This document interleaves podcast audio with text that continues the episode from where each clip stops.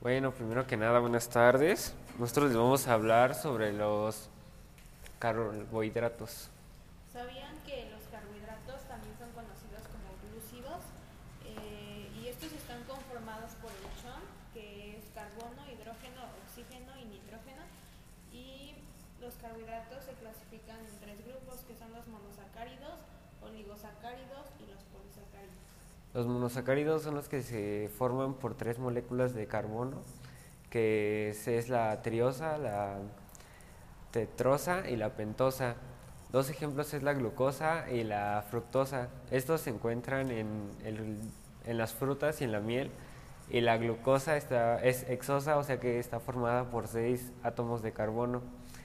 Y los oligosacáridos son, se, bueno, se forman de 2 a 10 moléculas de carbono. Y dos ejemplos, la sacarosa y la maltosa. La sacarosa se extrae del jugo de las plantas y la maltosa eh, se encuentra en el almidón y en el glucógeno. Los polisacáridos están conformados por más de 10 moléculas de carbono y entre ellas está el almidón. Este se encuentra en las semillas de los vegetales. El glucógeno eh, está de reserva en el hígado, en los animales también. La quitina eh, se encuentra en el exoesqueleto de los antrópodos y la celulosa eh, en la pared celular de los vegetales. Bueno, ¿sabían que la mayor fuente de carbohidratos se encuentra de los organismos naturales y de un solo ingrediente, en este caso es el plátano? Eh, una de las funciones de los carbohidratos es la producción de ATP. ATP es adenosín del fosfato, que es la molécula o moneda de cambio, como se le conoce, eh, de todos los seres vivos, que es la producción de energía para las actividades. Eh, también tiene como función la reserva energética o mantenimiento, que es la producción de glucógeno y en la cual después del proceso se forma la glucosa. La estructura se da por medio de la pared celular. La pared celular permite que la célula vegetal esté, ¿cómo se dice? O sea, que tenga una buena estructura.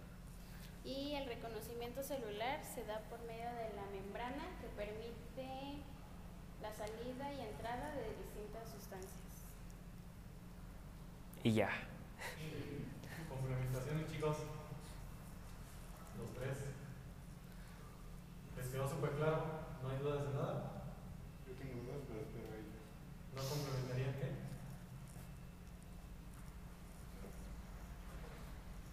¿No? ¿Pero? No, porque no queremos que nos ataquen a nosotros.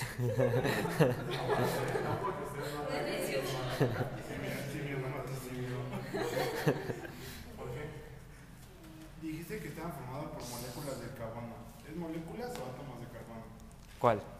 No en cuál de todas, pero dijiste, iniciaste que una estaban formadas por moléculas de carbono y en otra dijiste que eran átomos de carbono. Ah, sí, la, es distinto una molécula un átomo. Ajá. La, la, la glucosa era la que está formada por átomos. Y la, la, ¿cómo? La, bueno, este como conjunto, por decirlo así, es la que se sale de las moléculas. Ok. Y ya. ¿Complementaciones? No sé si están bien, no, no sé nada de eso. Excelente, chicos. Existen varias fórmulas para los carbohidratos, ¿no? Sí. Sí, ¿no? Sí, pero es que esta es la principal. Bueno, esa es la estructura del carbohidrato. ¿Del carbohidrato en general? Es que yo tengo una que trae gliceraldehído y dio, dihidroxiacetona. Dihidroxiacetona. Ah, Ah, sí sabe. Excelente. No, pero es como complemento. Ajá, era pregunta. Bien, nada más. entonces mi complemento es que Mi complemento es que yo tengo otra fórmula. y de hecho esta trae aldotriosa y catetriosa. Excelente, chicos. Ay, aportarnos es lindo, ¿no? Hola, ¿qué tal? Buenas tardes. Nuestro tema es proteínas. Y yo voy a decir, ¿sabías qué? Eh, cuando consumes piña, la piña tiene una enzima que se llama bromenina. Y esa descompone a las proteínas que tenemos en la boca. Por eso sentimos esa Sensación esa, esa sensación de ardor y de ardor y como hormigueo. hor- hormigueo así es. Bueno, este, yo les voy a explicar las estructuras de las proteínas. La primera estructura de las proteínas es una cadena de aminoácidos. La segunda estructura de, las proteínas es este, ahora sí que cuando interactúan entre sí a través de enlaces de hidrógeno, las proteínas y también tengo la, la tercera estructura de las proteínas, de las cuales nos dice que es cuando se atraen a través de este, así que hojas, ah, no, hélices alfa y hélices no, no plegadas. ¿o Hojas plegadas? Ah, plegadas, perdón. Y también tengo la cuarta estructura que nos dice que es una proteína que está hecha por más de una cadena de aminoácidos. Ok, su función permite a las células mantener su integridad, eh, defiende de células externas o bueno, de algunos, bueno, de agentes externos, ¿no? Eh, repara los daños y controla y regula sus funciones. Algunos ejemplos también es, es que esos no los pudimos poner, es la insulina, el colágeno, pero ya más a la vida desde aquí, es eh, los lácteos, vegetales, frutas, en las uñas, en la piel y en el cabello.